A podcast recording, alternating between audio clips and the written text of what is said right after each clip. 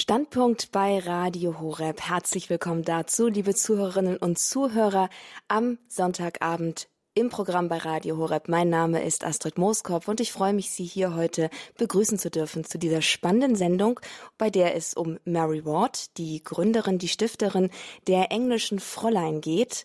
Sie, eine starke Frau, eine Vorkämpferin für das Frauenbild in der Kirche. Nicht in unserer Zeit, aber sie hat Auswir ihre Arbeit hat Auswirkungen bis in die heutige Zeit. Geboren wurde sie Ende des 16. Jahrhunderts und heute hören wir einen spannenden Vortrag über ihr Leben und ihren Einsatz für die Gründung der englischen Fräulein beziehungsweise für die Änderung des Frauenbildes der damaligen Kirche der damaligen Zeit. Wie das genau aussah und wie sie in der Kirche versuchte zu reformieren und zu erneuern, das erzählt uns heute Frau Dr. Beate Beckmann-Zöller. Sie ist uns hier live zugeschaltet beziehungsweise sie ist bei uns zu Gast im Studio in München und ich darf Sie ganz herzlich begrüßen, Frau Beckmann-Zöller. Herzlich willkommen im Standpunkt. Ja, ein herzliches Grüß Gott aus München. Schön, dass Sie heute sich Zeit nehmen, über diese sehr starke, spannende Geschichte, äh, starke Frau und ihre spannende Geschichte uns zu erzählen. Eine Geschichte, die vielen Menschen nicht bekannt ist. Sogar die englischen Fräulein hat man vielleicht mal gehört, aber auch dieser Orden ist nicht so bekannt, wie man vielleicht denken, denken würde, wenn man sich damit erst einmal auseinandergesetzt hat. Es gibt zahlreiche Mary Ward Schulen vielleicht, aber die den Orden dahinter, die Gemeinschaft dahinter, die ist weitgehend unbekannt geblieben. Das soll sich vielleicht dann heute ändern.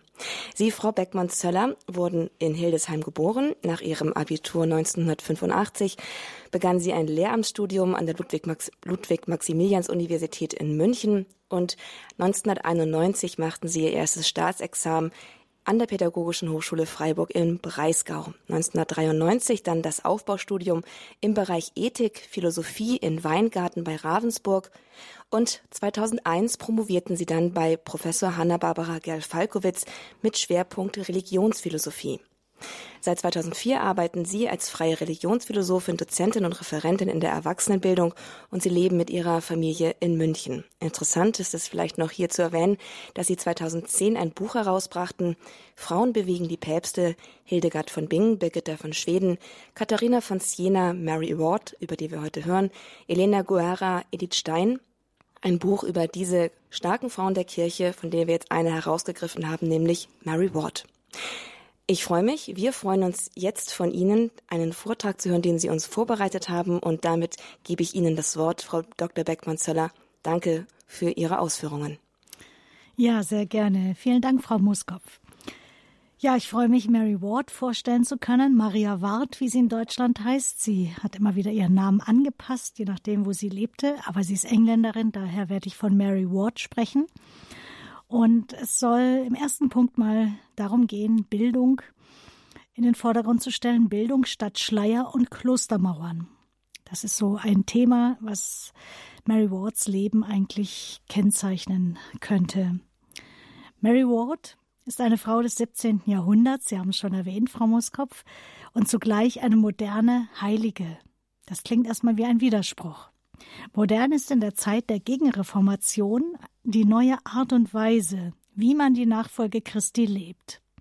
Nicht mehr strenge Askese, das Niederhalten des Leibes gilt als wichtigstes Hilfsmittel auf dem Weg in den Himmel.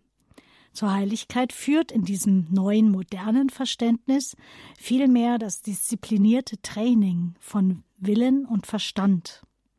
Nicht mehr die Furcht vor der Hölle, konnte Mary Ward in ihrem Glauben an Jesus motivieren, sondern ihr half allein die bewusste Vergegenwärtigung von Gottes Liebe.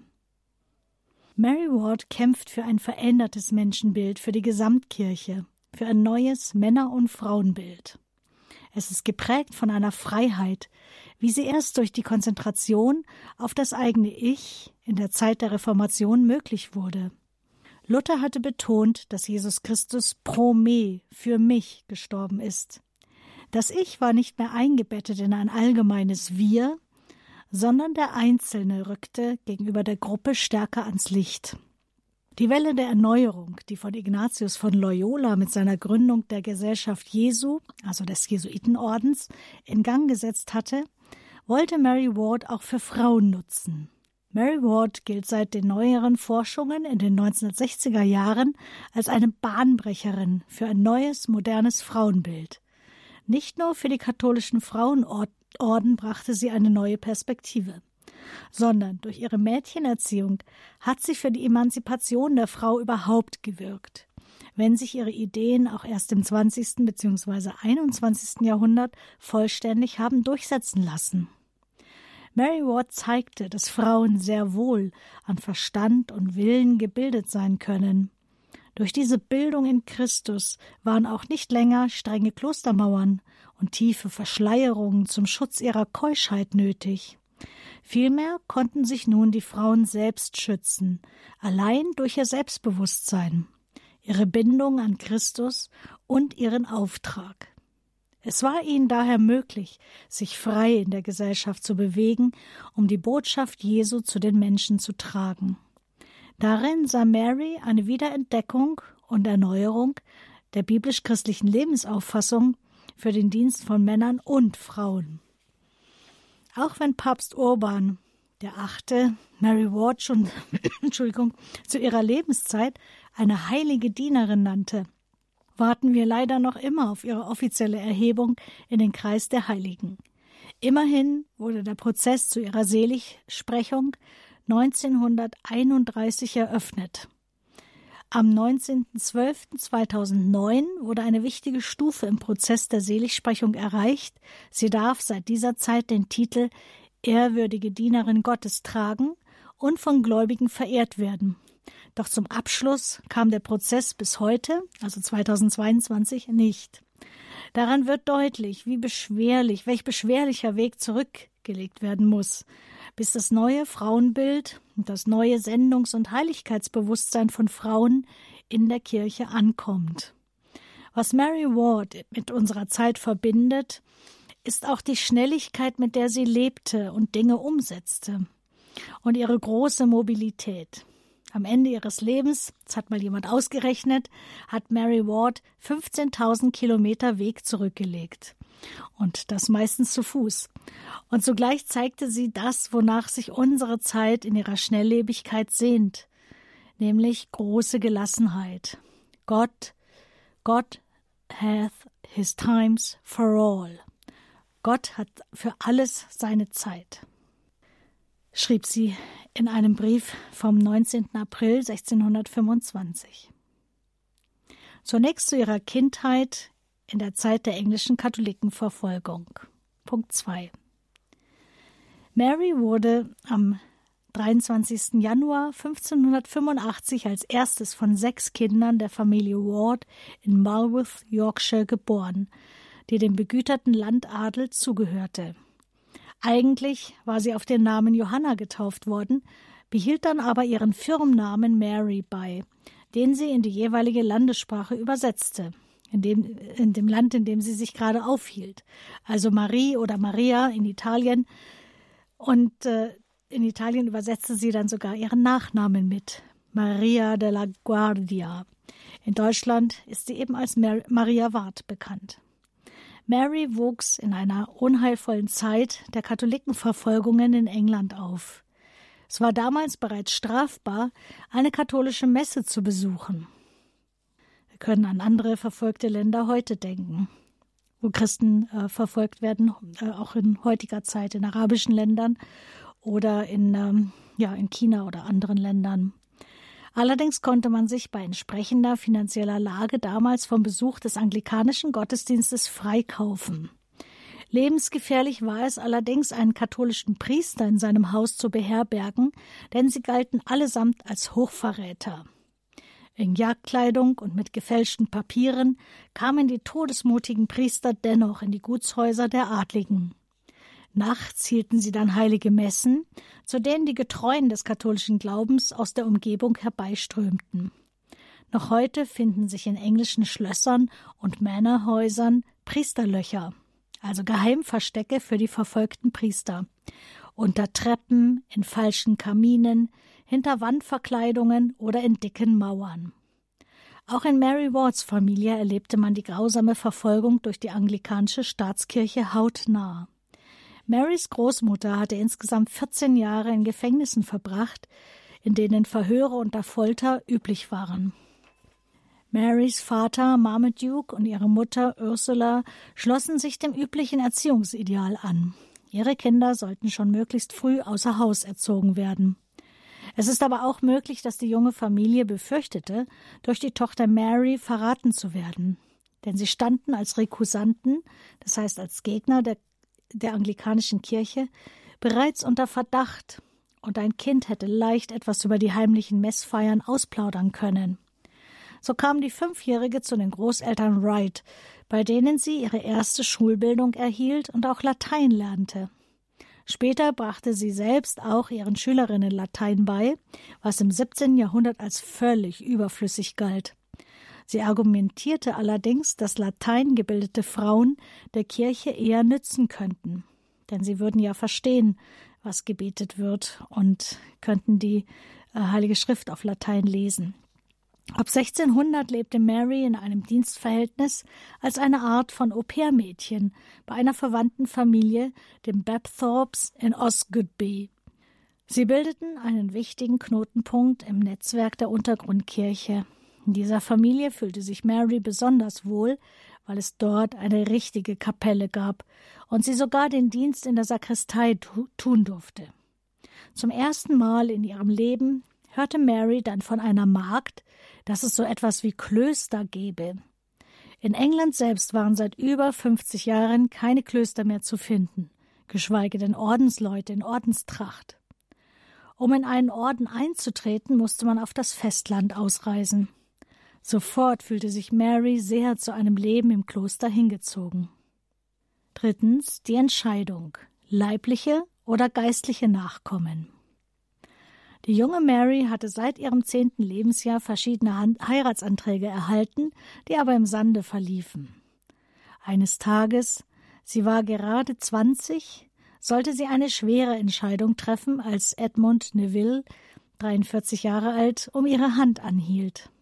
Er war nicht nur fromm und katholisch, sondern auch noch der Erbe des Grafen von Westmoreland, auf dessen ausgedehnten Gütern man viel für die katholische Untergrundkirche hätte erreichen können. Zu dieser gesellschaftspolitischen Verantwortung, die man Mary vor Augen führte, kam auch noch der persönliche Druck.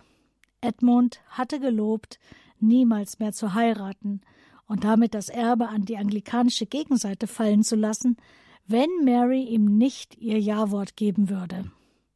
Trotz dieser Wucht an Verantwortung für kommende katholische Generationen widerstand Mary und sagte Nein. Sie könne nichts empfinden, was zu einer Ehe führen könnte. Letztlich war sie nicht berufen, Mutter von leiblichen Kindern und Verwalterin eines Gutshauses in der Untergrundkirche zu werden, sondern Mutter von geistlichen Kindern, Verwalterin eines geistlichen Instituts und Vorkämpferin für ein neues Frauenbild in der Kirche, auch wenn sie selbst das zum damaligen Zeitpunkt noch nicht ahnen konnte. Tatsächlich blieb Edmund Neville nach ihrer Ablehnung bei seiner Ankündigung, er gab seine Erbrechte auf, wurde Jesuit und engagierte sich in der englischen Mission. Alle Verwandten und Freunde, Geistliche und Weltliche, rieten Mary vom Ortsberuf ab. Vergeblich. Endlich gab Richard Holtby, Marys Beichtvater, im Frühsommer 1606 nach. Sie konnte dann mit 21 Jahren endlich England verlassen und ging nach Saint-Omer in Flandern, dem Zufluchtsort vieler englischer Katholiken. Viertens auf der Suche nach ihrer Berufung zur Ehre Gottes. Mary ließ sich von den englischen Jesuiten vor Ort beraten, welchen Ort sie wählen solle, Orden, welchen Orden sie wählen solle. Sie versuchte es zunächst bei den armen Klarissen, allerdings als Laienschwester ohne gemeinsames Gebet. Das war nichts für sie. Sie gründete dann selbst ein Kloster für Engländerinnen im Ausland. Dann wollte sie Karmelitin werden. Bis sie am 2. Mai 1609 während, eines, während einer Handarbeit, die sie mit anderen Nonnen betend verrichtete, schlagartig klar wurde, dass sie trotz aller Sehnsucht nach Gebet und Zurückgezogenheit gar nicht für das Klosterleben im herkömmlichen Sinne berufen sei. So ging Mary zunächst im Auftrag von Pater Lee wieder zurück nach England. trug festliche Kleider, besuchte Tanzveranstaltungen und Jagdgesellschaften, immer mit dem Anliegen, den Menschen um sie herum von der erlösenden Kraft Jesu Christi zu erzählen, sie zu evangelisieren, ihren, ihren Glauben weiterzugeben und andere zum Glauben zu ermutigen. Sie vermittelte Priester, bereitete Menschen auf den Empfang der Sakramente vor und besuchte Gefangene. Noch im selben Jahr 1609 machte Mary eines Tages eine weitere Gotteserfahrung, während sie sich vor dem Spiegel das Haar kämmte. In dieser sogenannten Glory Vision, Herrlichkeitsvision, wurde ihr klar, dass sie keine Karmelitin werden sollte, sondern eine ganz andere Berufung hätte zur Ehre Gottes. Deshalb eben Glory Vision. Was aber das genau sein werde, blieb noch immer unklar. Hier klang aber schon das wichtigste Motiv der Jesuiten an, alles zur größeren Ehre Gottes zu tun. Um Mary scharte sich nun ein Kreis von fünf jungen Frauen aus ihrem Verwandten- und Bekanntenkreis, die mit ihr ein verbindliches Leben führen wollten, unter ihnen Barbara Ward, Marys leibliche Schwester, Winfred Wigmore, Marys engste Vertraute und spätere Biografin. Mary konnte ihnen keine Sicherheit bieten, und doch setzten ihre Eltern große Hoffnungen auf das Projekt und ließen die jungen Frauen ziehen.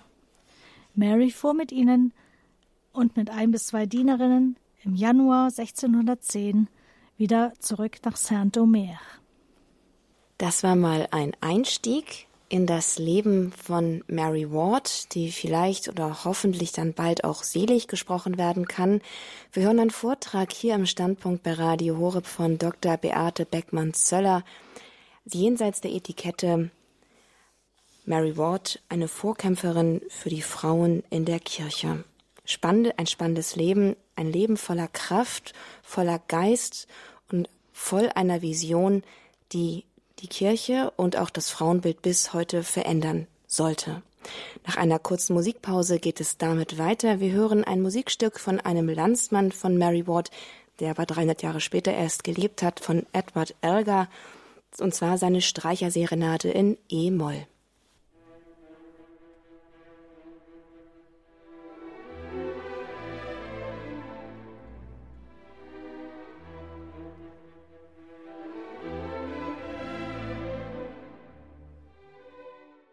Der Standpunkt bei Radio Horeb am Sonntagabend. Schön, dass Sie dazu eingeschaltet haben. Mein Name ist Astrid Mooskopf und hier zu Gast in der Sendung ist Dr. Beate Beckmann-Zöller. Sie hat uns mitgebracht die Geschichte von Mary Ward, der Gründerin der englischen Fräulein. Sie berichtet uns in dieser Sendung jetzt, bis jetzt zumindest, von ihrem Leben und ihrem Weg hin zu der Mission, zu der Berufung, die, dies, die das Antlitz der Kirche, besonders das Frauenbild, nachhaltig verändern sollte. Wo sind wir gerade? Mit fünf Frauen, die sie um sich scharte, setzt Mary Ward von England nach Saint-Omer über. Das ist in Flandern. Dort hatte sie ein Kloster gegründet. Nun mit dem klaren Bewusstsein, dass sie eine Berufung hatte zur Ehre Gottes. Wir hörten gerade, dass noch ein bisschen unklar war, was das genau bedeutete, aber Mary Ward war klar, dass es irgendwie in etwas etwas war, das sie auf jeden Fall in der Gemeinschaft mit diesen jungen Frauen verwirklichen sollte. Und jetzt freue ich mich, freuen wir uns, Sie, Frau Beckmann-Zöller, mit den weiteren Ausführungen zum Leben und zur Berufung von Mary Ward zu hören. Ja, sehr gerne.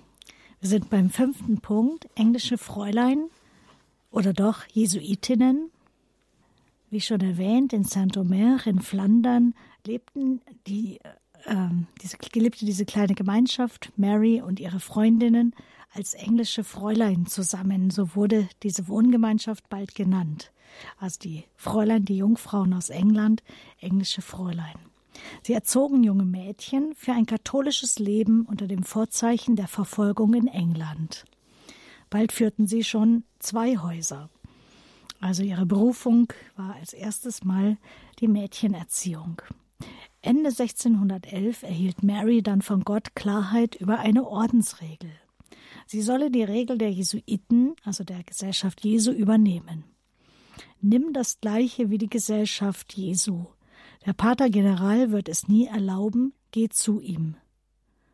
Diese Worte hörte sie also, und sie schreibt darüber, Diese Worte taten mir kund, was Gott getan haben wollte, verliehen Kraft, alles, was seither geschehen ist, durchzustehen, Sicherheit über das, was in Zukunft erwartet wird.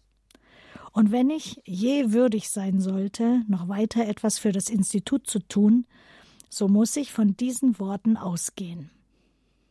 Dieser Auftrag machte ihrer quellenden Frage ein Ende, was denn ihr konkreter Dienst sei. Gleichzeitig enthielten diese Worte einen Widerspruch, der Mary ihr Leben lang begleiten sollte. Einerseits sollte sie mit dem Jesuitengeneral sprechen. Sie traf ihn später tatsächlich in Rom. Andererseits wurde ihr vorhergesagt, dass er einen weiblichen Zweig des Ordens nicht erlauben würde, was bei all seiner Unterstützung tatsächlich ebenfalls so eintrat. Da Mary Ward aber erkannte, dass ihr Orden von den Jesuiten unabhängig sein sollte, war sie von seiner Zustimmung ja nicht abhängig. Für die Jesuiten war ein eigener Zweig ihres Ordens für Frauen schlichtweg tabu.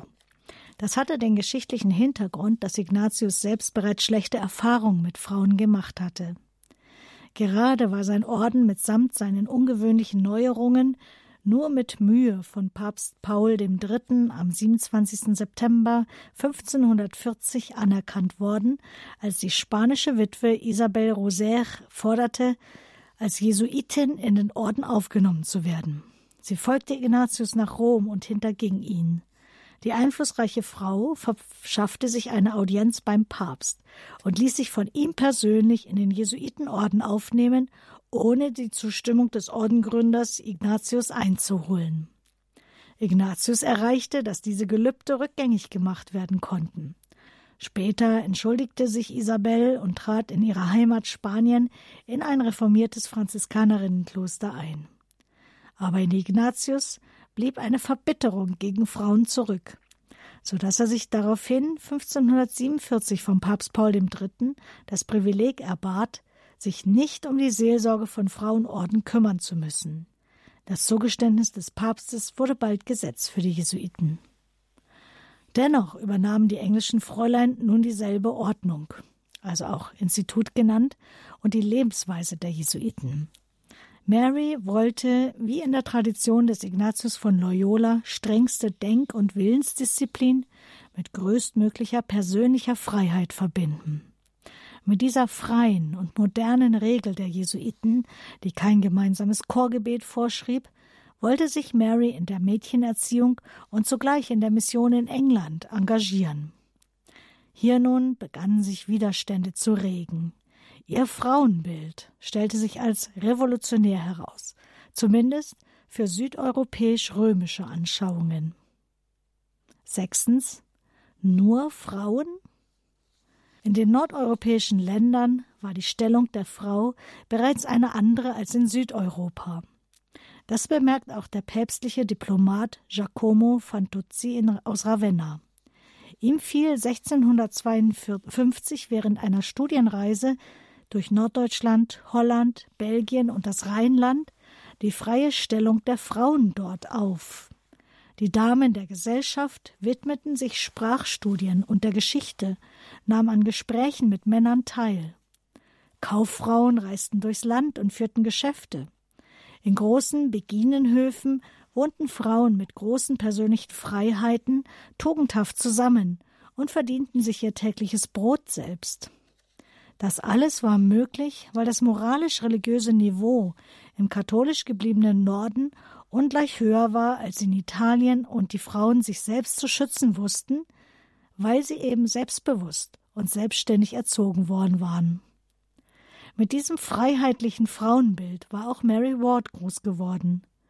Infolge der Reformation und der Abschaffung der Klöster in den nördlichen, nun protestantischen Ländern wurden die Frauen zwar ins Haus verbannt und hatten keine Möglichkeit mehr zur selbstständigen religiösen Betätigung außer Haus, eben weil es ja keine Klöster mehr gab. In der englischen Untergrundkirche aber hatte sich notgedrungen eine andere Freiheit für katholische Frauen durchgesetzt. In diesem Land können Frauen so etwas tun, sagte der englische Nuntius in Flandern, Guido Bentivoglio, als er 1611 Marys missionarische Gruppe in Saint-Omer kennenlernte. Marys Frauenbild wurde natürlich nicht von jedermann geteilt. Es gab 1617 ernstzunehmende Angriffe gegen das Selbstbewusstsein der englischen Fräulein. Die Mitschwestern Marys waren tief beunruhigt über den Ausspruch eines Priesters, der den damaligen Zeitgeist zusammenfasste. Sie seien ja nur Frauen. Mary antwortete nun dem Priester, dessen Name ungenannt blieb, in drei Ansprachen vor ihren Mitschwestern. Diese drei Predigten sind in ihrer Vehemenz und Klarheit einzigartig in der Klosterliteratur. Sie bringen den Gleichheitsgedanken von Mann und Frau deutlich zum Ausdruck. Hier werde ich kurz daraus zitieren. Als ein Priester uns und unsere Lebensweise rühmte und beifügte, wie sehr sie von urteilsfähigen Männern und von den Kardinälen in Rom sogar geachtet würde, sagte ein Pater, der zugegen war, das ist wohl wahr, solange der erste Eifer dauert, aber der Eifer vergeht und alles in allem, sie sind doch nur Frauen. Was wollte er mit dem Ausdruck nur Frauen sagen? Und was ist denn Eifer? Eifer ist der Wille, Gutes zu tun, das heißt eine zuvorkommende Gnade und eine freie Gabe Gottes, die wir nicht verdienen konnten. Es ist wahr, der Eifer erkaltet manchmal. Was ist jedoch Ursache davon? Etwa dies, dass wir Frauen sind? Nein, sondern dies, dass wir unvollkommene Frauen sind. Es gibt keinen solchen Unterschied zwischen Männern und Frauen.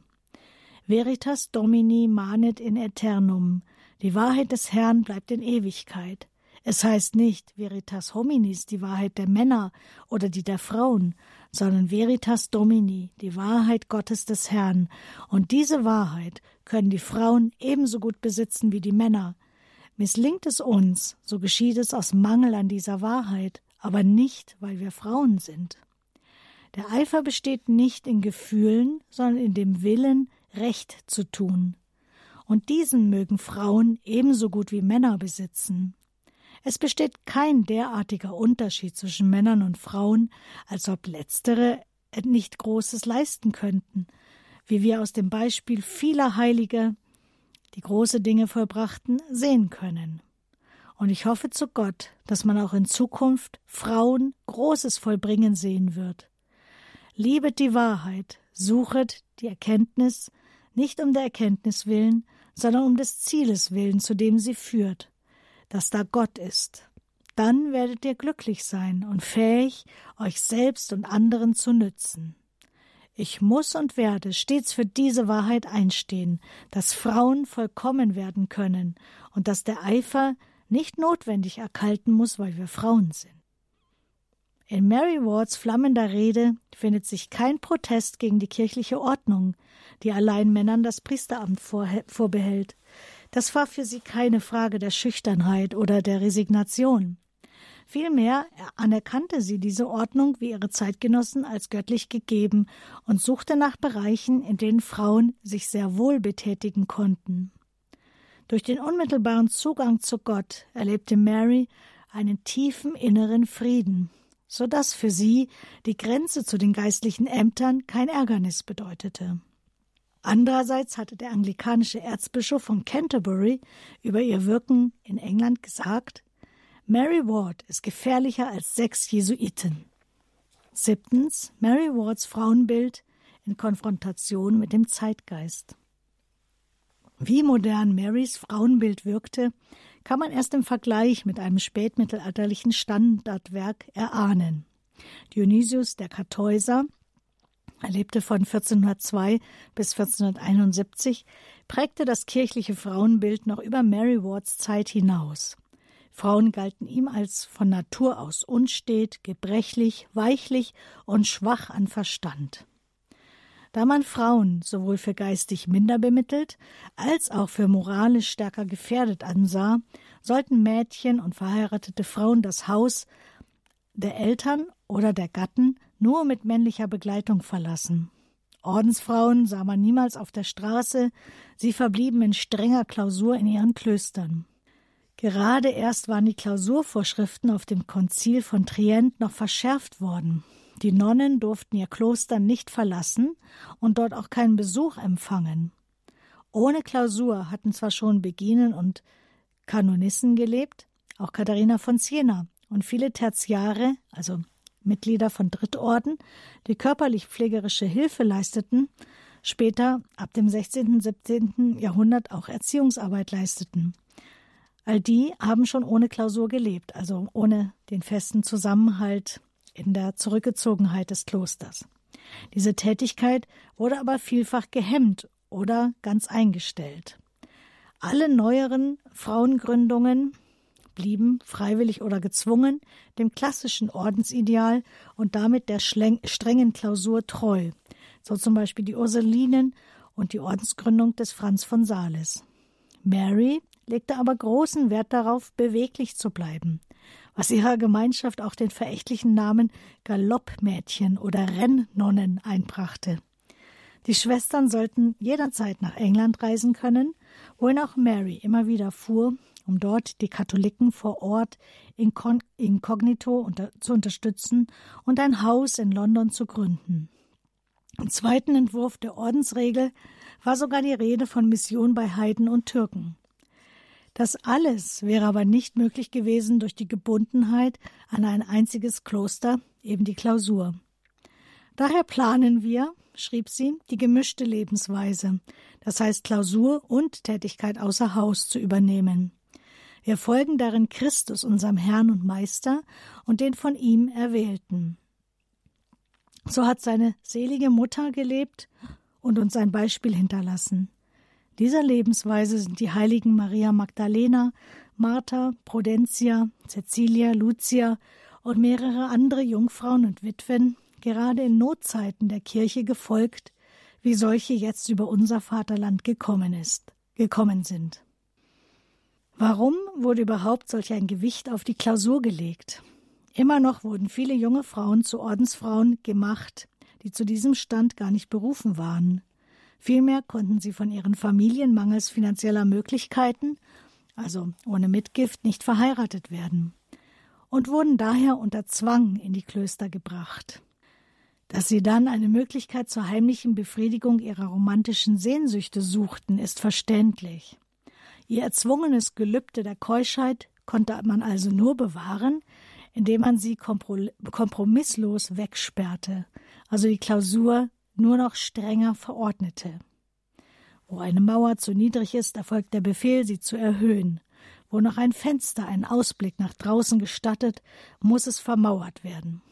Es ist erstaunlich, dass es Mary immerhin gelang, gegen den Zeitgeist insoweit angehen zu können, dass ihr Institut nicht bereits im Keim erstickt wurde. Mary Ward, eine Figur des des späten 16. Jahrhunderts und 17. Jahrhunderts. Sie hat sich für das Frauenbild in der katholischen Kirche stark gemacht und es verändert durch ihr tätiges und lebendiges Engagement.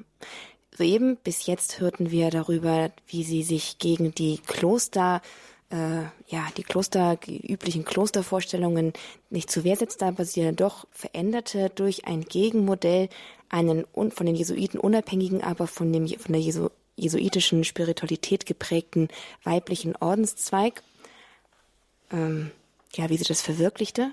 Und darüber hören wir dann auch gleich mehr. Nach einer kurzen Pause dann fährt Frau Dr. Beate Beckmann-Zöller fort mit der Ordensregel von Mary Ward, die sie für die englischen Fräulein entworfen hat.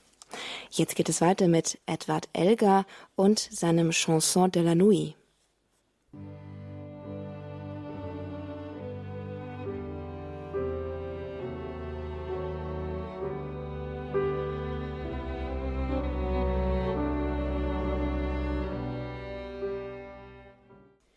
Jenseits der Etikette Mary Ward, Vorkämpferin für die Frauen in der Kirche. Herzlich willkommen zum Standpunkt. Herzlich willkommen allen, die jetzt zugeschaltet haben und schön, dass Sie dabei geblieben sind, allen, die schon von Anfang an dabei sind. Wir sprechen hier heute über die, Ordensgründ die Ordensgründerin der oder die Gründerin des Institutes der englischen Fräulein über Mary Ward, zu Deutsch Maria Maria Ward. Mary Ward, Maria Ward. Mein Name ist Astrid Moskov. Ich darf Sie hier durch die Sendung begleiten und ich freue mich jetzt auch wieder, einmal einen herzlichen Gruß an Frau Dr. Beate Beckmann-Zoller richten zu dürfen, die uns hier zu Gast ist in der Sendung und uns mit ihrem Wissen über Mary Ward, über Maria Ward weiterhilft und uns ein Porträt, einen Eindruck von dieser starken Persönlichkeit vermittelt, mit der sie sich bis 2010 besonders intensiv auseinandergesetzt hat, ein Buch auch über sie unter anderem veröffentlicht hat und von dem sie uns jetzt, also von, von der sie uns jetzt ein bisschen etwas erzählt.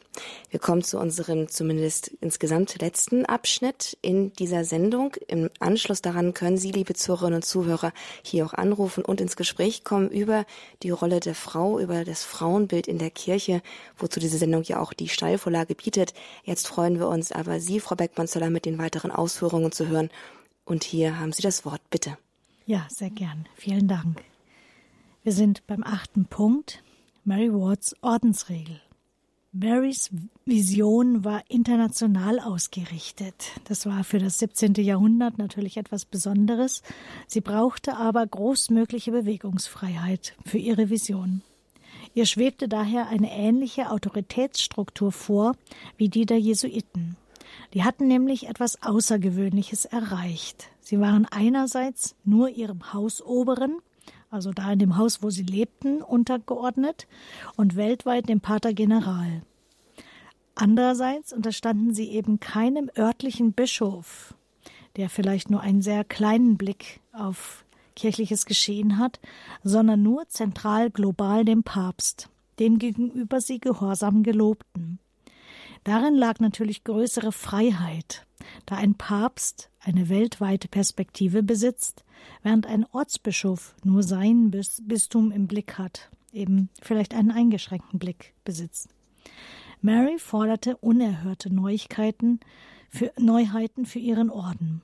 Neben der schon erwähnten Klausurlosigkeit und der alleinigen Unterstellung unter den Papst wollte sie eben kein gemeinsames Brevier beten, damit die Ordensfrauen ihren Unterricht nicht unterbrechen müssen. Es gibt eine Generaloberin über mehrere Niederlassungen, auch in verschiedenen Städten.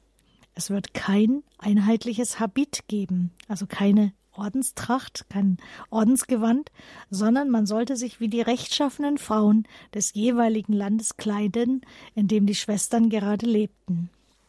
Drei Gelübde sollten abgelegt werden: Armut, Gehorsam, Ehelosigkeit, wie auch bei anderen Ordensfrauen. Ein viertes Gelübde zur Erziehung der weiblichen Jugend sollte angestrebt werden. Mary bedauerte, dass eine Erziehung für Mädchen bisher fehle. Denn so kommt es, dass der andere Teil des Menschengeschlechts, so schrieb sie, wenn auch nicht immer völlig vernachlässigt, doch der geeigneten Hilfe beraubt bleibt. Die Frauen pflegen ja kaum von geringerer Bedeutung zu sein, wenn es um das Wohl oder Wehe der Kirche geht. Der Name des neuen Instituts wurde noch offen gelassen, obwohl Mary bereits überzeugt war, dass der Name Jesus im Institutsnamen vorkommen sollte. Bis dahin konnten Frauenorden nur nach Maria benannt werden, nicht nach Jesus. Erst am 31. Januar 2004 wurde dieser Wunsch verwirklicht. Also man bedenke, vom 17. Jahrhundert machen wir einen Sprung ins 21. Jahrhundert und erst dann wurde dieser Wunsch verwirklicht. Sie durften jetzt Congregatio Jesu heißen, also kurz CJ, ähm, und heißen auch die Mary Ward, äh, heißen Mary Ward Schwestern heute, parallel zur Societas Jesu, also SJ der Jesuiten, die Gesellschaft Jesu der Jesuiten. Also englische Fräulein ist äh, noch ein überkommener Begriff, ein landläufiger Begriff. Eigentlich heißen sie also Congregatio Jesu oder Maria Wartschwestern. Mary wollte direkt in Rom über ihre Ordensregel verhandeln. Im Herbst 1621 nahm sie das Wagnis auf sich, reiste zunächst nach Lüttich und Trier, auch dort gibt es Gründungen, Häuser eben für die Mädchenerziehung, und dann reiste sie über 2000 Kilometer zu Fuß nach Rom mit nur drei Ruhetagen, also circa 34 Kilometer pro Tag. Neuntens in Rom, erste Mädchenschulen. In Rom waren die englischen Fräulein Tagesgespräch. Vor allem die großen Pilgerhüte der Engländerinnen erregten Aufsehen. Man hielt sie für eine ungewöhnliche neue Ordenstracht. Ob die wohl Kopfschmerzen hervorrufen könnten, hatte sich Papst Gregor der 15. während der Audienz besorgt erkundigt. Der Spott des Volkes ließ also auch den Papst nicht unberührt, denn zu jener Zeit lief keine Frau unverschleiert und ohne männliche Begleitung durch Rom. Eine Beschwerdeschrift von William Harrison 1622, Erzpriester von England, das heißt ein oberster Priester, aber ohne bischöfliche Gewalt, ging in Rom ein. Niemals hörte man in der Kirche, dass Frauen und dazu noch so junge Leute ein apostolisches Amt auf sich genommen hätten, da das weibliche Geschlecht weichlich, wankelmütig, ohne Züchtigkeit, unbeständig, dem Irrtum verfallend, auf Neuheit gierig und tausend Gefahren ausgesetzt ist. So wurde es von den Kirchenvätern und auch von heidnischen Schriftstellern bezeichnet. Damit traf er den Nerv des römischen Vorurteils gegen Frauen. Konkrete Vorwürfe waren, dass die englischen Fräulein sich herumtrieben und sich geistliche Dinge anmaßten. Sie würden in der Gegenwart von Priestern Antworten auf geistliche Fragen geben und wollten England bekehren. In Adelshäusern würden die englischen Fräulein auch Männer unterrichten, sie über Glaubenslehren, Beichte, Betrachtung und Spiritualität belehren. Sie treffen allein mit Männern zusammen, seien nicht typisch weiblich bescheiden, sondern würden durch ihre Unverschämtheit in der Öffentlichkeit negativ auffallen. Der englischen Fräulein ließen die Schülerinnen Theaterstücke aufführen und übten mit ihnen Vorträge zu halten, was tatsächlich stimmte und den Mädchen Selbstbewusstsein vermittelte, dem Zeitgeist damals aber radikal entgegenstand. Entlassene Schwestern würden wieder den Eltern zur Last fallen, weil sich der Orden nicht finanziell tragen könne. Dieser letzte Vorwurf entsprach ebenfalls der Realität, der Umgang mit den Finanzen war problematisch. Denn die englischen Fräulein nahmen, wie die Jesuiten, kein Schulgeld. Nur die Pensionsgelder der Internatsbewohner waren ein festes Einkommen, ansonsten lebte man von Spenden, und das war immer mal wieder ein Problem. Mary blieb äußerlich ungerührt und erfand für die anonymen Verleumder den Begriff die Jerusalemer, Sie seien diejenigen, die ihr durch ihre ungerechten Anklagen den Weg zum himmlischen Jerusalem vorbereiten würden. Um den Kritikern das Maul zu stopfen, Turare la Bocca schrieb sie tatsächlich an den Papst, eröffnete sie Mitte 1622 eine Schule in Rom. Der Klerus sollte nun eine Möglichkeit haben, ihre Lebens- und Arbeitsweise am lebendigen Beispiel prüfen zu können. Das war also die allererste Mädchenschule in Rom 1622. 1623 eine weitere Schule in Neapel, 24 eine in Perugia. Doch kurz darauf wurden die Schulen wieder geschlossen. Da half auch die Protestdemonstration der betroffenen Mütter in Rom nichts. Es war vorbei mit der öffentlichen Mädchenerziehung. Zehntens weitere Schulen, Lob und Beschwerden. 1627 startete Mary neu in München. Also in, in, Rom kam sie nicht weiter. Sie wanderte dann nördlich über die Alpen nach München.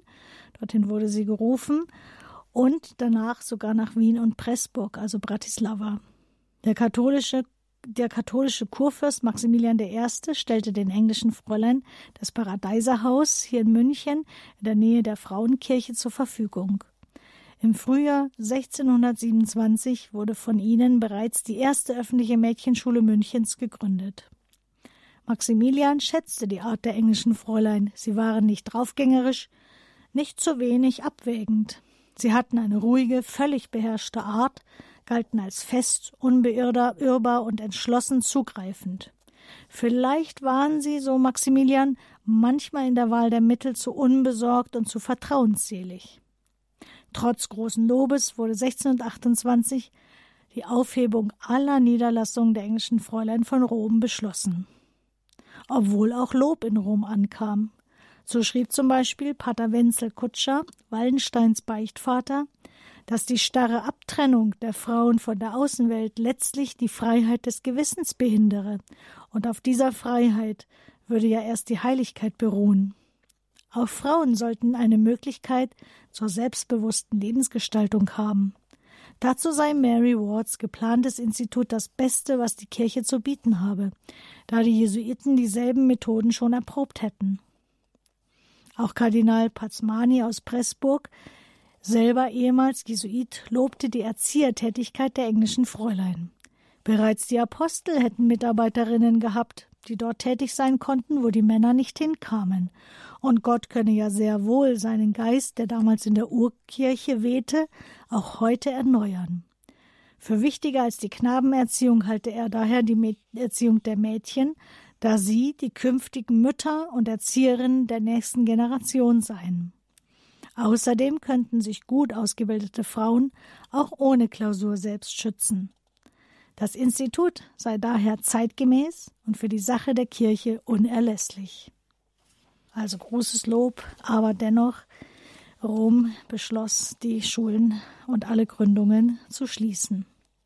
Elftens Missverständnisse. Mary im Kerker. Es kam zu unglaublich vielen Missverständnissen zwischen Papst, der Propaganda Fide-Kongregation, also der Verteidigung des äh, Glaubens, den Vorläufer, die Vorläuferorganisation ähm, der, äh, der Inquisition und Mary Ward. Sie akzeptierte Gottes Autorität sowohl durch ihre Privatoffenbarung als auch durch die Autorität der Kirche. Das heißt, sie war fest davon überzeugt, dass der Papst letztlich doch im Sinne Gottes entscheiden werde. Sie wusste ja schon, was Gottes Wille war, der Papst noch nicht. Bisher glaubte sie, aber der Papst noch nicht entschieden, denn niemand hatte bis dahin Klartext mit ihr geredet. Denn Mary kannte leider nicht den Brauch, dass schwierige Entscheidungen nicht vom Papst selbst, sondern vom nächst unter ihm Stehenden mitgeteilt wurden. Der päpstliche Befehl kam doch, die Häuser wurden geschlossen und Mary wurde dann sogar in München im Klarissenkloster im Anger inhaftiert. Mary verzweifelte dennoch nicht und ermutigte ihre Mitschwestern sogar durch heimliche Briefe.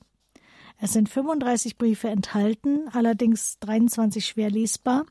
Und zwar waren diese Briefe mit Zitronensaft geschrieben. Also sie ließ sich in den Kerker Zitronen bringen und presste diesen Saft aus und schrieb dann eben mit, ähm, ähm, weiß ich nicht, mit äh, irgendeiner Feder. Ähm, und man konnte also dann nur über Kerzenlicht lesen, was sie geschrieben hatte, eben eine Technik, die Mary aus den englischen Verfolgungszeiten kannte. Und das Wichtigste, was sie schrieb, war Vertraut auf Gott, habt Mut. Sie diktierte aber den Schwestern sogar auch einen Brief an den Papst vom Kerker aus und äh, ließ sie also Kontakt aufnehmen und erreichte letztlich auch ihre Befreiung. Aber alle weiteren neuen Gründungen nach der Bulle von 1631 und nach Marys Tod standen nun entgegen Marys ur ursprünglicher Absicht unter dem Schutz der betreffenden Bischöfe, also nicht nur unter dem Schutz des Papstes, und die Bischöfe sollten ja nichts zu sagen haben, aber auch der Zweck dieser Gründungen sollte also nur die Mädchenerziehung betreffen, von Mission war nicht mehr die Rede. Also die Evangelisierung, die sie auf dem Herzen hatte, sollte nicht weitergeführt werden, nur über die Mädchenerziehung. Kurz vor ihrem Tod verursachte sie noch, äh, versucht, Entschuldigung, kurz vor ihrem Tod versuchte sie noch in London eine Schule zu eröffnen, aber das misslang und sie starb dann tatsächlich in England von treuen Gefährtinnen umgeben mit dem Wort Jesus auf den Lippen. Also sie war erst 60 Jahre, noch relativ jung, würden wir heute sagen, aber sie hat tatsächlich sich sehr verbraucht, eben um ihre ja, Gründungen eben durchzusetzen, um das für das Frauenbild zu kämpfen. In ihren Abschiedsworten mahnte sie ihre Gefährtinnen, sie sollten ihrer Berufung mit Eifer, Kraft und Ausdauer, mit Lust und Liebe nachkommen. Zwölftens erfolgreicher Orden ohne Stifterin 1703 erfolgte die Bestätigung der 81 überarbeiteten äh, Regeln und die Namensgebung Institut St. Mariae, später dann Institutum Beate Maria Virginis, also Institut der allerseligsten Jungfrau Maria, wurde also bestätigt. Aber niemand nannte das Institut so, sondern man sprach immer von den englischen Fräulein. Es gab Häuser in Süddeutschland, Österreich, Ungarn und England. 1749 wurde die rechtliche Existenz und Autorität der Generaloberin festgelegt. Lasst die Frauen durch Frauen regieren, hieß es dann. Allerdings auch ein schwerwiegendes Verbot, gleichzeitig 1749. Marys Name durfte nicht mehr als Stifterin des Instituts genannt werden, da angeblich das Verbot durch die Bulle von Urban VIII. noch immer gültig sei. Die Schwestern in München mussten das Paradeiserhaus verlassen, konnten aber unter König Ludwig I. von Bayern den Nordflügel des Nymphenburger Schlosses beziehen. Es entstanden dort im Laufe der Zeit die heute sogenannten Maria-Wart-Schulen, Grundschule, Realschule und Gymnasium. Allerdings gab es dann nicht nur in Deutschland, wie genannt, äh, Gründungen, sondern auch in Indien, Nord- und Südamerika über 200 Häuser, 6000 Schwestern, 70.000 Schülerinnen zu Anfang des 20. Jahrhunderts. Als dann die gründliche Forschung einsetzte, eben unter anderem Theodelinde äh, Winkler, Edelburger Eibel und Emulata Wetter, hatte Peter Gilday die ironische Frage aufgebracht, wie es denn käme, dass so ein erfolgreicher Orden gar keine Stifterin habe. Und so forschte man weiter und kam drauf, 1909, dass Papst Pius X. doch wieder erlauben konnte, die Gründerin wieder beim Namen zu nennen, nachdem nachgewiesen werden konnte, dass das Verdikt von Papst Benedikt XIV. und auch Urban, die Bulle von Urban VIII. nicht ein, äh, nicht ein ewiges Verbot, sondern nur ein zeitliches gewesen war. 13. zum Schluss Mary Wards Botschaft. Ihre Botschaft es, dass die Frauen ihre eigene Berufung suchen sollten, die zur größeren Ehre Gottes beiträgt. Nicht ein allgemeiner Heilsweg wird verfolgt, sondern ein persönlich bedeutsamer, auf dem jeder Einzelne aus seinem Eingebundensein in die Gruppe heraustritt, also aus der Familie heraustritt, so dass deutlich wird, jeder ist besonders, jeder ist einzigartig. Aber der Einzelne bleibt für sie, also für Mary Ward, eingebunden in den Leib der Kirche.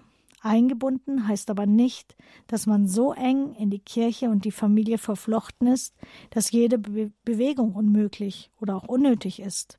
Es ist vielmehr eine Einbindung in die Kirche, in die Familie, die größtmögliche Bewegungsfreiheit offen lässt, nämlich eine weltweite Mobilität, die in alle gesellschaftlichen Räume hineinführt, allerdings im Gehorsam gegenüber Gott und in der Rückbindung sowohl an die Generaloberin bzw. den Pater General als auch an Gottes Stellvertreter auf Erden, den Papst. Man ist nun also unmittelbarer an den Himmel und zugleich an die Erde gebunden, nämlich an die Institution Kirche.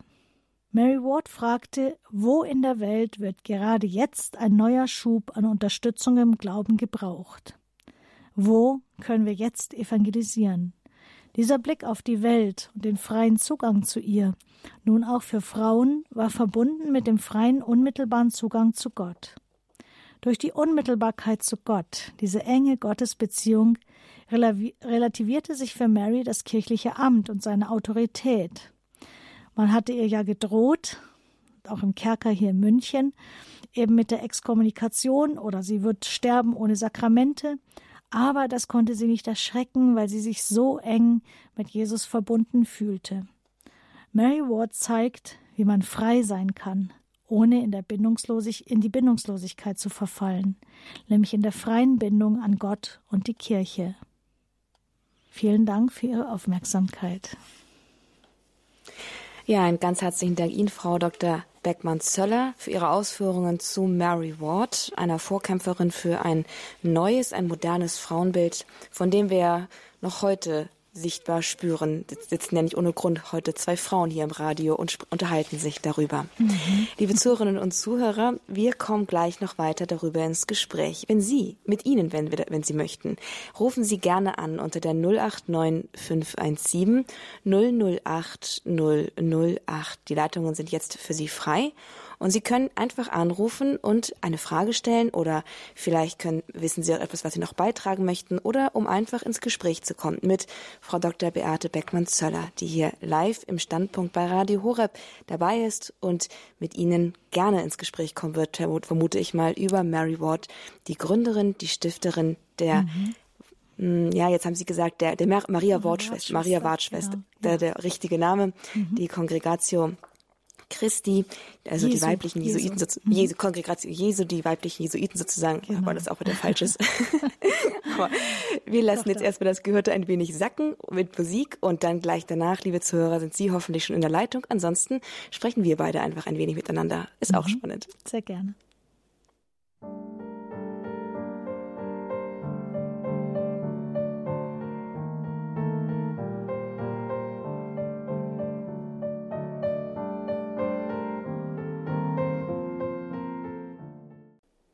Standpunkt am Sonntagabend bei Radio Horeb. Schönen guten Abend, schön, dass Sie mit dabei sind. Mein Name ist Astrid Moskow. Sie haben eingeschaltet zu einer Sendung über Maria Ward, Mary Ward.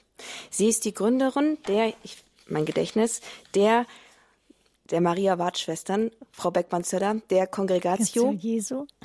Kongregatio Jesu, genau, genau. Die, sie ist die Gründerin. Sie hat Ende des ausgehenden 16. Jahrhunderts ist sie geboren, hat im 17. Jahrhundert gelebt und hat dort eine ganz große Vorkämpferrolle für das Frauenbild in der Kirche geleistet. Wir kommen hier jetzt ins Gespräch über diese große Frau, die weitgehend unbekannt ist, deren Wirken auch weitgehend, weitgehend unbekannt ist. Wir haben uns heute von Beate Beckmann-Zöller, Dr. Beate Beckmann-Zöller, sie ist Religionsphilosophin, hier diese, diese Person, dieses, diese Persönlichkeit näher bringen lassen und haben vielleicht auch schon einen kleinen Eindruck davon erhalten, was das für ein Mensch gewesen sein muss, in einer Zeit, in der die Frauen denn doch scheinbar eher, wenn überhaupt, hinter Klostermauern ähm, eingesperrt wurden. So kam es jetzt ein bisschen rüber, sich dafür stark machte, dass die Fra dass Frauen auch zu selbstständigen, selbstbewussten, selbstdenkenden und auch sich in der freien der Gesellschaft bewegenden Persönlichkeiten heranwuchsen und erzogen werden konnten. Hm.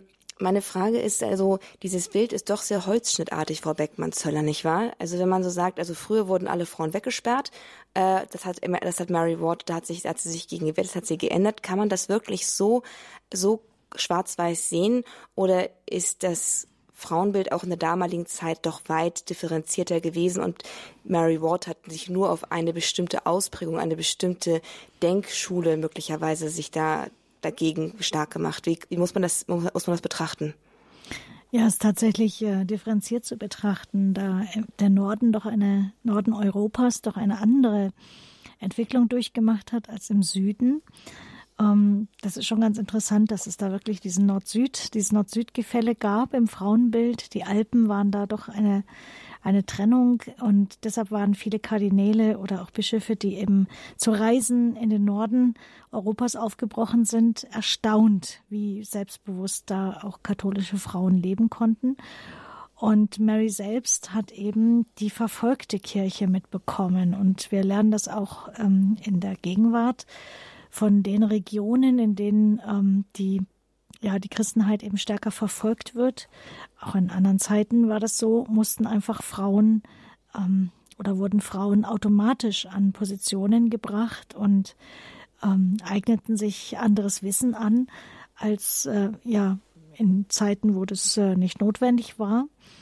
Und gerade in der verfolgten Kirche Englands ist auch eine sehr spannende Zeit, wie ich finde hat sich das herausgebildet, dass äh, ja Mary und andere eben ihre Gefährtinnen sich Bildung aneignen konnten und auch ähm, ja einfach äh, Latein lernten und äh, das ist natürlich auch eben der, der Stand der Adligen, äh, bei denen das möglich war. Auch andere Ordensgründerinnen wie die ähm, äh, Angela Merici, ähm, die die äh, Ursulinen angestoßen hat und, und andere sind natürlich ähm, immer auch in anderen Kreisen mhm. zugange. Also sie waren einfach im, in adligen Kreisen und haben dort eben ähm, ein anderes Bildungsideal ähm, wachrufen können. Und im Süden war tatsächlich äh, der, ja, das Gefälle so, dass tatsächlich eben die sexuelle Begehrlichkeit stärker war, dieses ähm, ja, dass man die Frauen einfach ähm, tatsächlich auch als schwach und moralisch gefährdet und auch geistig minder bemittelt angesehen hat. Das äh, Frauenbild eben dieses ähm, äh, mittelalterliche, was eben noch lange nachwirkte. Das hat sich eben leider auch negativ ähm, gerade in der Umgebung des Papstes in Rom ausgewirkt, sodass Frauen tatsächlich eben nicht allein auf die Straße gingen, nur behütet und dass eben die Frauen tatsächlich sozusagen, die nicht verheiratet werden konnten, leider, leider, eben entgegen von christlichen Vorstellungen, von einer freien Berufung, also entgegen dieser Vorstellung eingesperrt wurden in Klöster. Ähm, das ist natürlich eine sehr traurige Zeiterscheinung, die man wirklich als eine Degeneration des Christlichen ansehen muss. Denn ja, wir lernen es aus mhm. den biblischen Schriften, dass äh, wir zur Freiheit berufen sind, dass es nur eine freie Berufung sein kann, in einem Kloster zu leben. Aber das wurde leider von den Familien anders ausgenutzt und die Kirche hat sich da auch nicht gegen gewehrt, sondern man hat es äh, ja sozusagen akzeptiert, dass Frauen gegen ihren Willen eingesperrt waren. Und äh, Mary Ward hat jetzt eben diese neue Freiheit gebracht, hat sich selber eben so verstanden und sie hat das eben in den biblischen Schriften wiedererkannt. Also das ist nicht ihre Idee, sondern sie sieht das, diese Ursprungskraft bei Jesus Christus, der eben Frauen um sich geschart hat. Und das wollte sie eben auch wieder leben. Dieses, dieses Ideal, tatsächlich eben frei und ungebunden, auch mobil sein zu können und äh, ja herumreisen zu können, ohne, der, ohne die Gefahr eben von Vergewaltigung oder von ähm, ja, Schutzlosigkeit. Also sie hatten schon immer auch einen Priester bei sich, aber äh, waren eigentlich sehr stark selbstbewusst, weil sie ja einfach wussten, wer sie sind, welche Berufung sie haben. Sie haben einen Auftrag von Jesus Christus, sind im Auftrag mhm. des Herrn unterwegs. Und das hat sie eben derartig selbstbewusst gemacht. Wow, das ist, ähm, es ist schon eine, spricht schon für eine wirklich sehr starke Persönlichkeit, dass, äh, dass da, auch wenn sie gestützt natürlich durch eine gewisses, eine gewisse Atmosphäre, eine, ein Milieu, auch in ihrer, auch in der verfolgten Kirche, dieses äh, Selbstbewusstsein gegen die vorherrschende, doch, doch eben auch südlich dominierte Vorstellung von Frauen auch gelebt hat, wenn sie sie auch zu ihren mhm. Lebzeiten ja nicht durchsetzen konnte. Also zumindest mhm. nicht mehr erlebt hat, dass sie tatsächlich etwas in der Kirche damit ändern konnte. Das heißt beim Papst, in der Kurie, etc. Sie schreiben das Buch, unter, das sie unter dem Titel äh, Frauen, die Päpste bewegen, Frauen, Frauen bewegen Päpste herausgebracht haben. Da mhm. sprechen sie ja auch über Mary Ward. Meine Frage war, im Laufe des Vortrags dachte ich so, ja, wo hat denn Mary Ward jetzt eigentlich die Päpste bewegt? Eigentlich hat sie doch eigentlich nur Widerstand kassiert. Ja, Mary Ward ist tatsächlich das große Opfer unter meinen Beispielen. leider, leider. Ähm, aber ja gut, ähm, sie hat immerhin Kardinäle herausgefordert, ähm, auch eben Lob an die Kurie zu schreiben. Ne? Also es kam eben tatsächlich auch Lobbriefe in Rom an und ähm, es hat leider nicht das bewirkt, in dem in den Päpsten, ähm, die eben da gerade in der Zeit Gottes Stimme hätten hören sollen. Aber es hat zumindest in der Gesamtkirche etwas angestoßen, in den Ländern, wo sie tatsächlich äh, von den weltlichen Fürsten, äh, Kurfürst Maximilian zum Beispiel in Bayern, die Freiheit bekommen hat, äh, Mädchen zu bilden, hat sie Beispiele geben können. Und Mädchenbildung war nicht aufzuhalten. Ich finde es auch sehr schön, dieses Beispiel mit den Referaten, dass Mädchen Referate gehalten haben, dass sie also nach vorne kommen konnten, nicht eben nur die, die Schwestern vorne gestanden sind und äh, eben sie sozusagen doziert haben, sondern die Mädchen mussten selber sprechen lernen, frei sprechen lernen. Und das ist immer der erste Schritt zu einem großen Selbstbewusstsein, wenn man nicht nur antwortet in der Familie. Mädchen werden eher so zum Antworten und zum ja, Gehorsam sein, still sein, bescheiden sein, traditionell erzogen.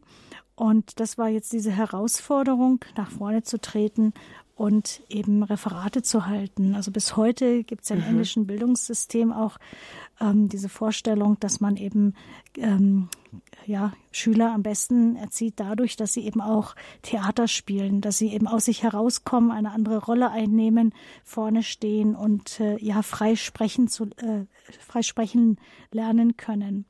Und äh, das war eben auch diese Idee Marys, dass sie ja, Schülerinnen nicht nur eben passiv unterrichtete, sondern dazu anhielt, selber nach vorne zu treten, Referate zu halten, Vorträge zu halten. Und das wirkte sich natürlich dann aus, dass äh, diese Frauen eben auch Antworten geben konnten ähm, gegenüber Priestern, dass sie wirklich geistig gebildet waren und mitreden konnten. Und das erscheint uns heute als so selbstverständlich, aber auch äh, selbst heute sind manchmal Männer noch erstaunt, wenn unscheinbare Frauen sehr kluge Antworten geben. Das ist schon äh, eine interessante Geschichte, ja. Das ist wirklich sehr interessant. Das ist auch eine Sache, die ich, die ich auch Sie gerne fragen würde. Sie sind als Frau, natürlich sind Sie in unserer Zeit, Sie sind Religionsphilosophin, Sie halten Vorträge, geben Vortragsreihen, reisen herum, publizieren, ähm, ja, sind wissenschaftlich ähm, und referierend tätig, sind eine Größe auch in der in der wissenschaftlich-katholisch-christlichen Welt. Wie erleben denn Sie denn die Rolle der Frau heute im kirchlichen Bereich? Fühlen Sie sich da auch noch ein Stück weit von einem überalterten und unmodernen, sag mal, vor, äh, vor Mary Watchen Frauenbild damit konfrontiert oder sehen Sie sich eigentlich schon vor, die Frau als total anerkannt und das Gleichheitsideal mehr oder weniger eigentlich erreicht? Das ist natürlich eine sehr gute Frage. also ich würde auch nicht sagen, das ähm, Frauenbild beginnt äh, bei Mary Ward oder das moderne Frauenbild natürlich äh, sehr stark, aber ich denke, der Impuls kommt tatsächlich durch das Neue Testament, durch das Leben Jesu, also wie Jesus eben Frauen behandelt hat und äh, wie die ersten Jünger eben staunten, warum er so mit einer Frau sprach und wie er mit einer Frau sprach, zum Beispiel am Jakobsbrunnen und so weiter. Also dieses mhm. erste Staunen ist eigentlich ausgelöst durch die Kraft des Heiligen Geistes, dass auch im Neuen Testament eben Frauen eine wahnsinns gleichberechtigte Position bereits einnehmen können in den neutestamentlichen Briefen. Und ähm, später ist die Kirche dann eher so ein bisschen wieder dahinter zurückgefallen. Nicht nur ein bisschen, sondern stark. Und immer wieder haben aber Frauen an dieses Ideal erinnert, sei es eben die Hildegard von Bingen, die eben im 12. Jahrhundert da erkämpft, vieles erkämpft hat, wieder neu zurückerobert hat, oder eben Katharina von Siena und jetzt eben auch die Maria Ward. Also in jedem Zeitalter gab es immer mal wieder Frauen, die entdeckt haben, dass es ja seit Jesus eigentlich möglich ist, diese Gleichberechtigung, die natürlich im 20., 21. Jahrhundert erst viel stärker erfahren wird, seit Frauen eben auch Theologie studieren können und tatsächlich eben ähm, nicht nur nebenbei etwas lernen, wenn sie eben bei den Geschwistern lauschen sozusagen, äh, bei den Brüdern, sondern tatsächlich auch bewusst eben gebildet werden können, alles lernen können, wie Männer auch.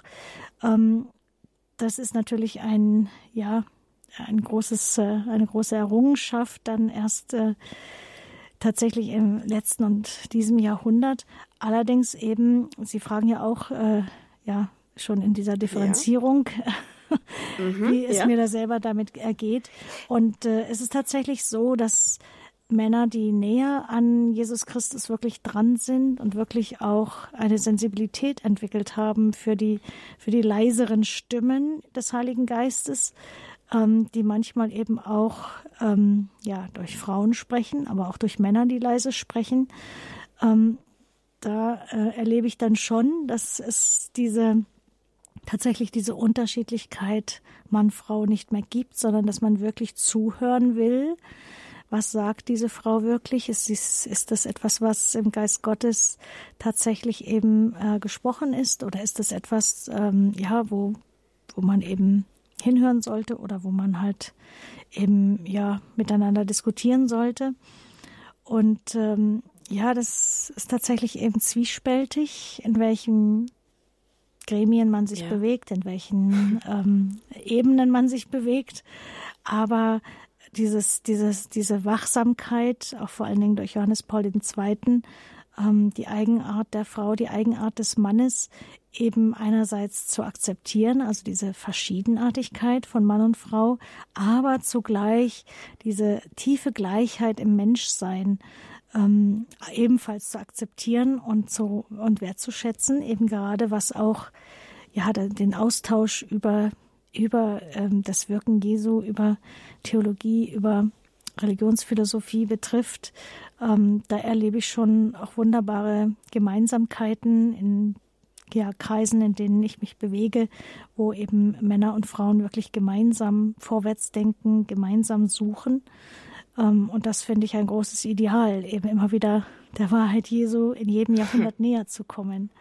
Ja, auf jeden Fall. Es kann ja auch unglaublich fruchtbar sein. Also ich stelle mir das, also auch im eigenen Studium habe ich es auch so erlebt, dass auch gerade da, wo, wo so eine Zusammenarbeit, so ein gemeinsames Denken gelingt, da kann das unglaublich ähm, lebendig werden und, äh, und, und, und fruchtbar, so eine, so ein gemeinsamer Weg, den man dann auch im Denken geht, wenn da wirklich auch zugehört wird mhm. und wenn es mhm. gerade auch mit dem also wenn Männer und Frauen das auch gerade zusammen machen, in, in, einer guten Weise. Und Sie haben jetzt auch gerade selbst Papst Johannes Paul II. mit reingebracht, der ein ganz großes Vorbild in der Hinsicht auch ist, der eine sehr, sehr große Wertschätzung für Frauen, Redemptoris Mater ist ja auch von ihm geschrieben, in der Kirche auch, also eigentlich, eigentlich vorgelebt hat, auch durch seine Persönlichkeit. Ich glaube, es ist das Zitat ähm, ein, ein Zitat von ihm, äh, die Aufgabe der, der, die, Auf, die Aufgabe unserer Zeit ist es, die Seele der Frau zu verstehen oder so sinngemäß oder so, mhm. wo, ich, wo ich mhm. dachte, das ist ein ganz, ganz starker Satz, der wo man fast denken würde, was gibt's denn noch zu verstehen? Es gibt so viele Ratgeber und so viele Männer sind vom, vom Mars, Frauen von der Venus. Was gibt's denn bei der Frau denn noch so zu verstehen? Und da wäre jetzt meine Frage auch an Sie, ähm, falls, falls es Ihrer Meinung nach irgendwie noch jetzt in den Bereich hineinfällt, ähm, worüber wir sprechen. Was ist es denn, was ist es denn, wozu diese Gleich, dieses Bewusstsein von der Gleichheit von Mann und Frau eigentlich notwendig ist? Also wozu befähigt sie überhaupt das, das Volk Gottes, wenn Mann und Frau gleichgestellt sind, wenn das gelingt? Ja, interessant ist eben, dass äh, am Anfang eben des, äh, der Offenbarung ganz klar eben das äh, göttliche Ebenbild im Menschen zu finden ist, und zwar mhm. im Mann und der Frau, in diesen Ergänzungen und nicht einfach in sozusagen das Mensch in einem Neutrum, sondern es geht um Mann und Frau in ihrer jeweiligen Eigenart, Eigenheit und doch im gleichen Menschsein. Und diese störende Eigenart, die, also die wunderschön ist, weil es diesen reizenden Unterschied gibt zwischen Mann und Frau, aber die auch sehr störend sein kann. Also die große Gabe der Einzigartigkeit von Frau und von Mann, dieser Einzigartigkeit mhm. in der Unterschiedenheit, ist gleichzeitig auch immer wieder in jeder Generation, in jeder ja, Zeit neu ein Anstoß. Und jede Zeit reagiert auch unterschiedlich, indem man versucht, diese Unterschiedlichkeit entweder völlig zu leugnen oder, also wie heute eben, dass man sagt, ja, Männer und Frauen sind so sehr gleich, jeder muss einfach nur seine Individualität leben, seine sexuelle Orientierung, wie auch immer. Ähm, oder indem man halt äh, auch ausweicht, indem man die Unterschiedlichkeit so stark betont, dass es fast keine Kommunikation gibt. Und der Mittelweg wäre eigentlich dieses Ideal, was wir, ja, wozu wir auf, den Auftrag haben von Jesus Christus, dass wir diesen Mittelweg finden, ähm, diese Unterschiedlichkeit von Mann sein und Frau sein, eben von Vater werden können und Mutter werden können, verschiedene Zugänge zum Leben haben, dass diese Unterschiedlichkeit eben nicht stört, sondern dass sie geachtet wird. Also die Männer achten diese Unterschiedlichkeit bei der Frau, aber nehmen sie so an, dass sie trotzdem noch darauf hören, was ist denn gleich bei uns, was ist denn wirklich das gemeinsame Menschsein, dass sie trotzdem die Frau achten und ernst nehmen in dem, was sie sagt. Nicht nur was, wie sie lebt, sondern was sie sagt oder was sie auch nicht sagt, was ähm, sozusagen auch an Wahrheitsgehalt. Eben die Wahrheit der Frauen, die Wahrheit der Männer ist nicht gefragt, sondern die Wahrheit des Herrn, hat ähm, Maria Wart ja betont. Ähm, und äh, genau, wo war ich jetzt? Die Gleichheit ist eben dahin wichtig, dass wir wirklich dieses gemeinsame Ebenbild auch darstellen können. Und was bedeutet Gleichheit? Gleichheit bedeutet eben nicht einfach nur der kleinste gemeinsame Männer, äh, Nenner zwischen Männern und Frauen, sondern letztlich die andere Perspektive. Frauen haben eine andere Perspektive auf die Welt Männer haben ebenfalls eine andere Perspektive. Und nur wenn wir Frauen uns die Mühe machen, auch die Perspektive der Männer auf die Welt, die eher mit äh, einem kraftvollen Zugreifen zupacken und nicht so sehr mit dem ähm, ja, Vernetzen von Beziehungen und so weiter zu tun haben, wenn wir versuchen, diese andere Art, Eigenart zu verstehen und nicht nur einfach abzulehnen, weil sie anders ist, sondern als bereichernd zu verstehen. Umgekehrt auch die Männer, die Eigenart der Frauen versuchen als Bereicherung zu verstehen, dann wird es eben möglich, dieses Ebenbild Gottes, was der Mensch sein soll, eben noch besser darzustellen.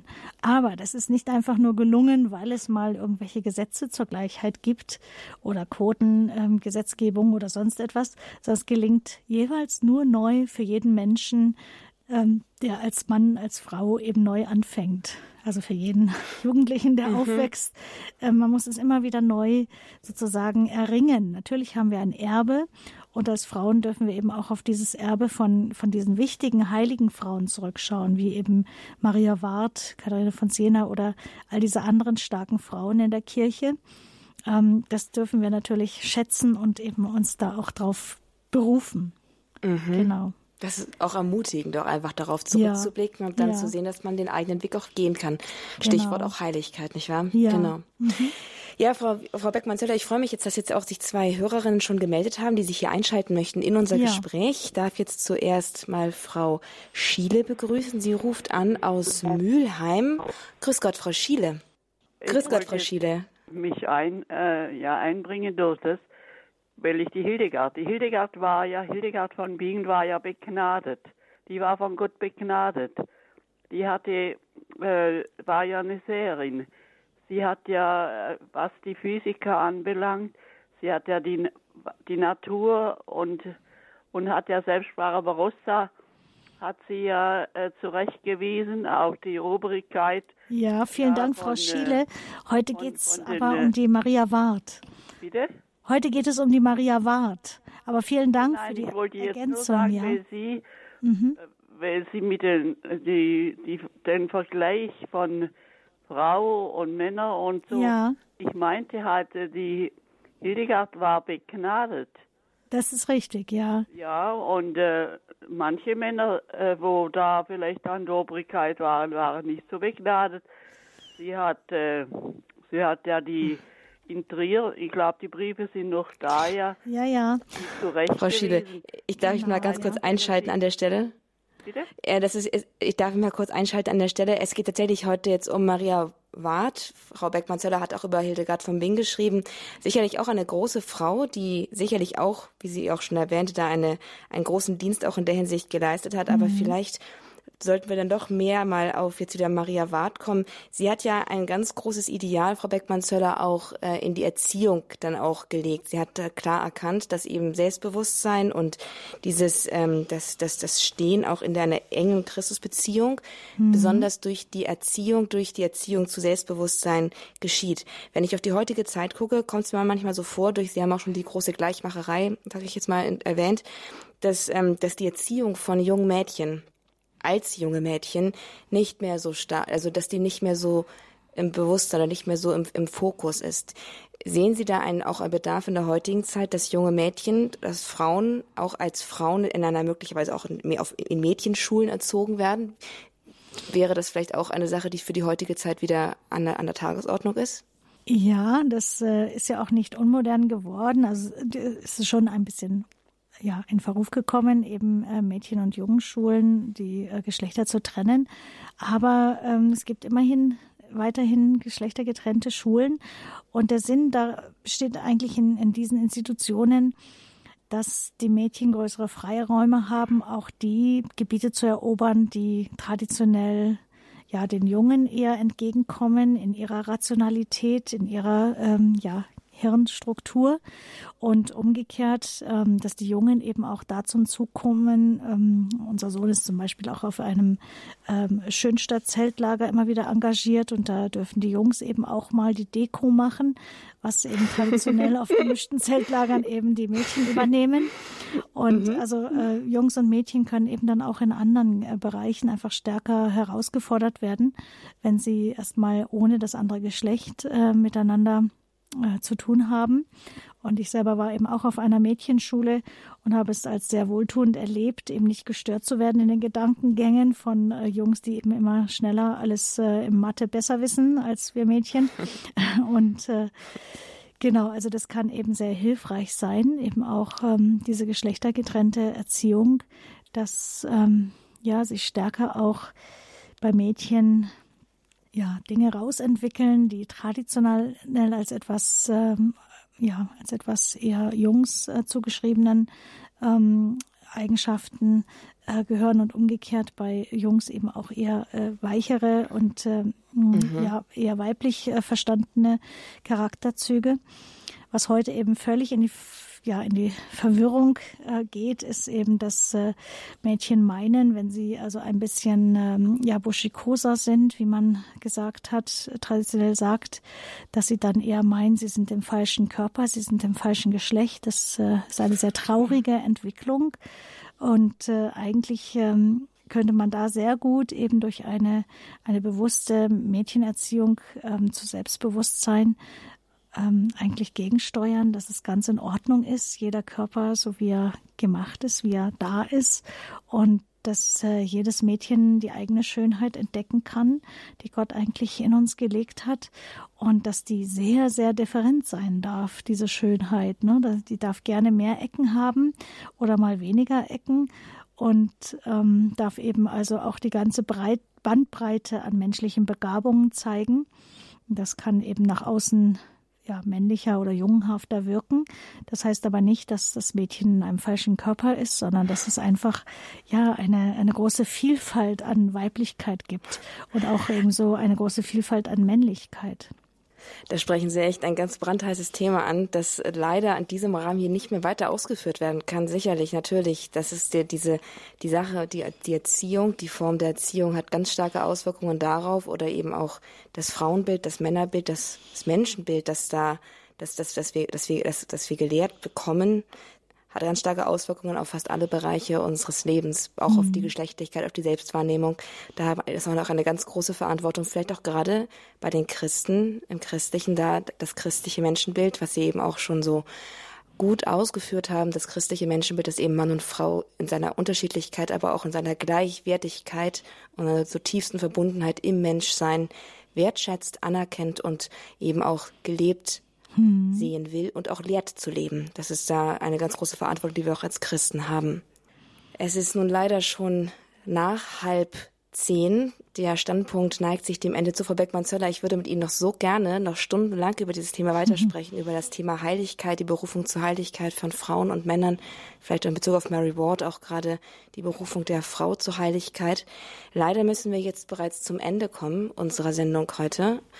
Ähm, ich möchte Ihnen ganz herzlich danken für die Ausführungen, mhm. die Sie uns heute nahegebracht haben und Ihnen aber noch eine Abschlussfrage stellen, und zwar, was bedeutet Ihnen persönlich Mary Ward, als Sie sich mit ihr auseinandergesetzt haben? Was haben Sie mitgenommen? Ein kurzes Statement dazu.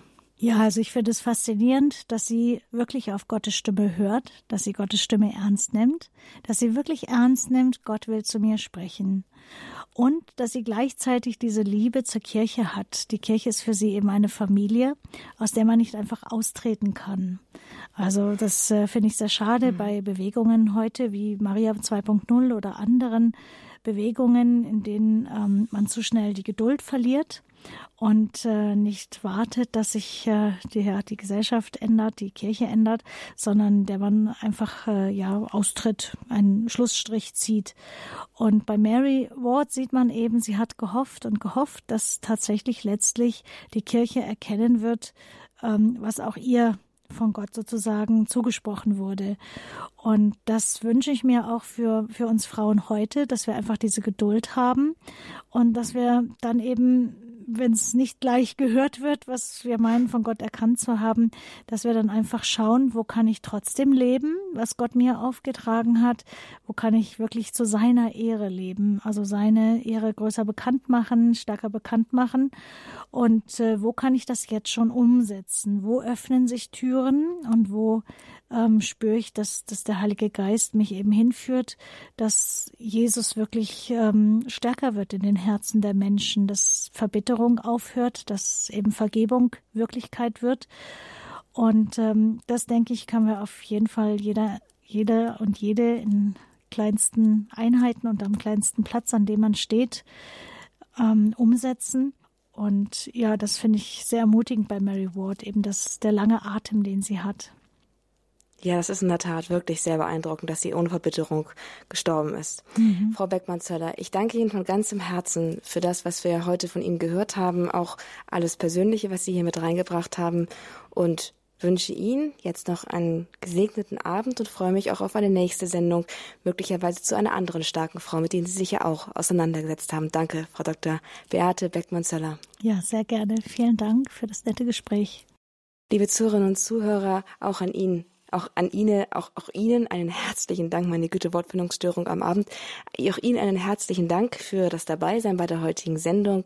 Ich hoffe, dass Sie Freude gefunden haben, auch an dem anschließenden Gespräch hier im Studio zwischen den Studios bei Radio Horeb in der Standpunktsendung. Thema war Mary Ward und ihre Vorreiterrolle in der Veränderung, in der Re Renovierung, wollte ich gerade sagen, in der Revolutionierung des Frauenbildes, dass wir bis heute dann ja auch in einer neuen und freieren und hoffentlich auch gottgemäßeren Form hier auch bereits leben dürfen.